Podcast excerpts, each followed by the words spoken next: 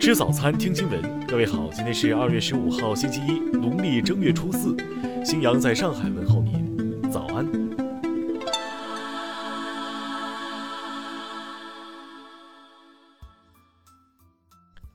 首先来关注头条消息。据俄罗斯媒体十四号消息，俄总统普京表示，不排除在外国针对俄罗斯采取敌对行动时切断外国互联网服务。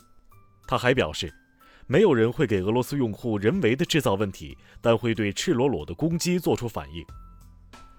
普京在会见俄罗斯媒体编辑时说：“举例而言，我不希望人为的收紧什么，但是如果敌对行为已经存在，那么我不排除这种情况，因为对我国的敌对行为是不可接受的。”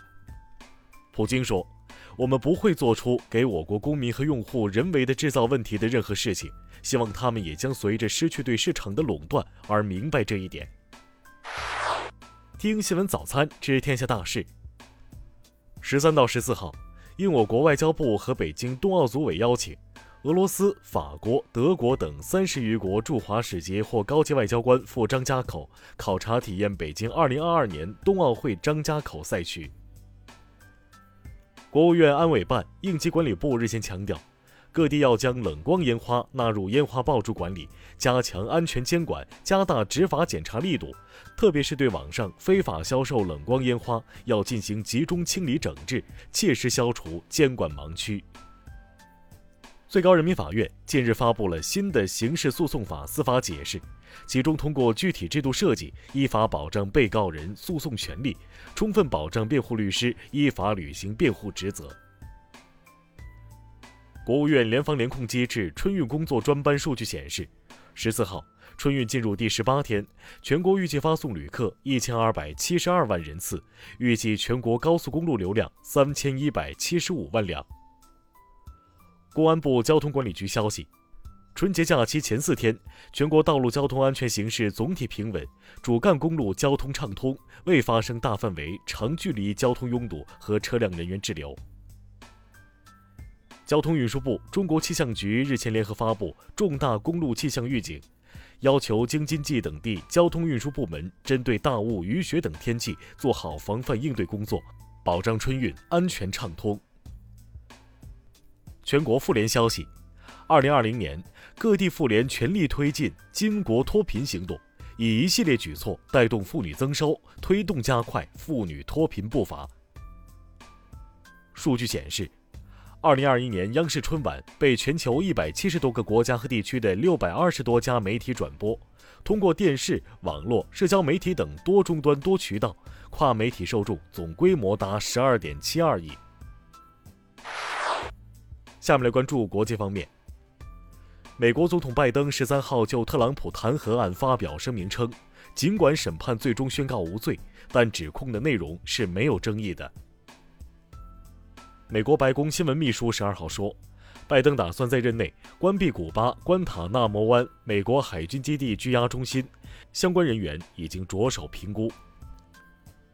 中国驻美大使馆发言人十三号就美方涉新冠疫情的声明答记者问时表示。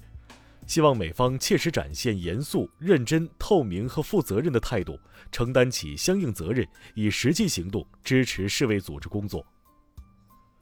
日本厚生劳动省十四号下午正式宣布，美国辉瑞新冠疫苗其安全性和有效性得到了确认，予以正式批准。这是日本国内首例得到批准的新冠疫苗。伊拉克政府十三号决定。为遏制新冠疫情反弹，该国将再次在全国范围内实行宵禁。几内亚卫生部长雷米拉马当地时间十三号表示，二零一六年以来，埃博拉病毒首次重现，该国已有四人死于埃博拉病毒。津巴布韦总统姆十二号表示，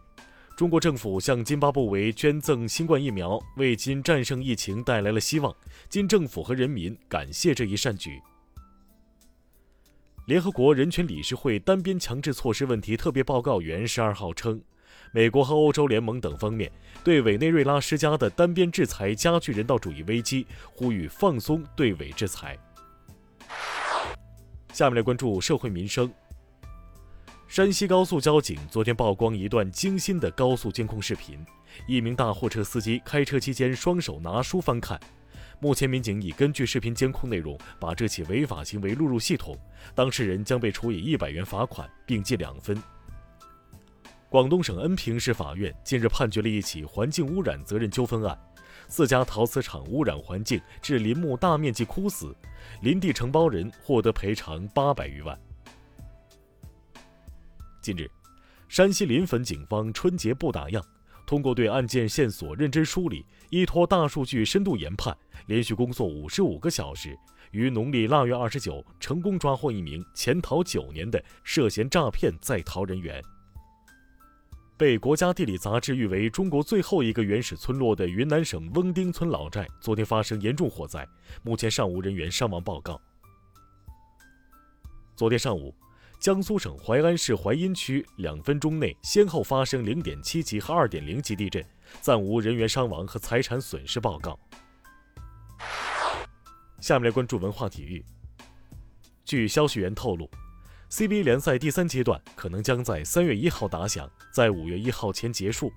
排名方面，广东目前以三十三胜四负高居第一，辽宁和浙江分列第二和第三位。澳网公开赛结束第七个比赛日的角逐，世界第一德约科维奇克服伤病困扰，在男单第四轮争夺里击败加拿大名将拉奥尼奇，锁定个人第三百场大满贯胜利。国际医学杂志《柳叶刀》近日刊登的一篇论文称，全国目前正在供应的疫苗价格差距巨大，从每剂五美元到每剂六十美元不等，富裕国家抢购了大量疫苗，估计占目前总量的百分之七十。中国、美国、法国古生物学者最近发现，六亿年前海洋深处已经出现大规模氧化，深层海水的氧含量提升。这一变化为复杂多细胞生物的出现奠定了基础，也使得这一时期成为地球生命演化的关键转折期。以上就是今天新闻早餐的全部内容。如果您觉得节目不错，请点击再看按钮。咱们明天不见不散。